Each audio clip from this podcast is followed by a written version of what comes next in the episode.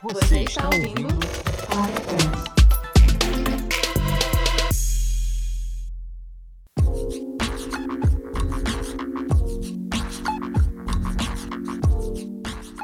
Ninguém se importa com o seu preço.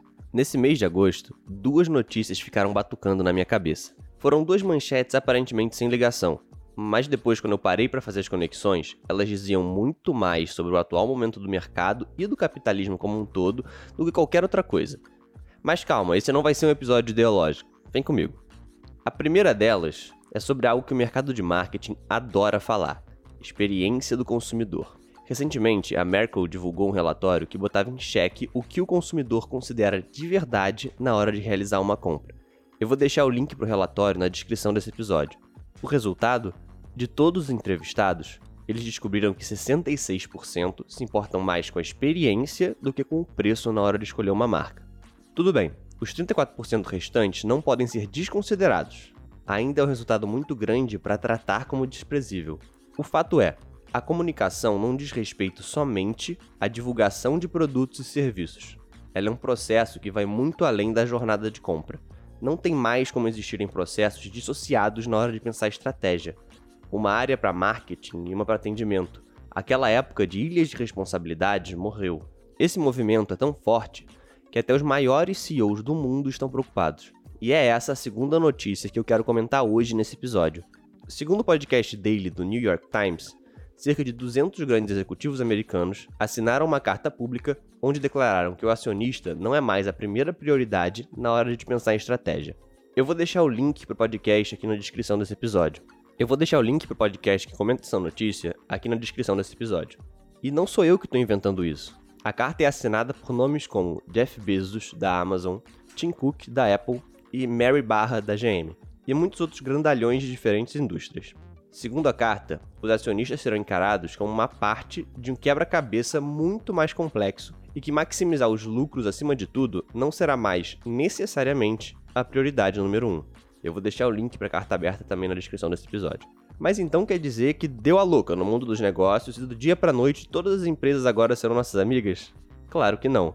Mas ninguém gosta de perder dinheiro. Isso significa que os grandes executivos notaram que se ninguém olhar para o cliente, ele vai embora e com o seu dinheiro. Esse movimento é apenas um reflexo de uma mudança de comportamento muito mais complexa, onde o consumidor está mais atento ao que as marcas estão fazendo para entregar seus produtos e como elas se relacionam com as comunidades locais. Isso vai desde cuidado com seus colaboradores e investimento em mais qualidade de vida dentro do trabalho, passando pelo carrinho de compras no site, como mostra mais uma página do relatório da Merkel, até o atendimento recebido pelo cliente na ponta. E descendo o nível até o ponto de contato com o cliente, a Merkel também descobriu que 52% dos compradores online abandonam uma compra se tiverem uma experiência ruim. Esse é apenas mais um exemplo de muitos de que o consumidor está ciente de que existem outras opções. E isso não se aplica apenas a compras online ou a UX do seu site. Olha um caso recente, onde as donas das marcas Kipling e Timberland disseram que não vão mais comprar couro de fornecedores brasileiros em relação às queimadas. Eu vou deixar o link também para essa notícia aqui na descrição desse episódio. No mundo onde os consumidores estão mais conscientes com o meio ambiente e com cuidado com as comunidades, as marcas não podem mais se dar ao luxo de ignorar suas vozes, porque em última instância, isso afeta as vendas. A verdade é que sempre foi sobre pessoas. A diferença é que agora, em um mundo hiperconectado, onde todos são vulneráveis e precisam dar a cara a tapa, o cliente ganhou muito mais voz. E essa voz tem poder real de realizar ações efetivas na hora de derrubar as vendas de uma empresa. Não é político, é pragmático o dinheiro continua falando mais alto, claro. Porém, em um cenário de jogo diferente, todo mundo precisa se adaptar às novas regras.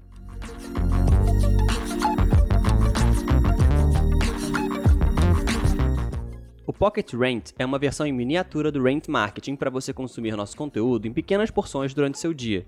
Considere nos apoiar através do nosso PicPay.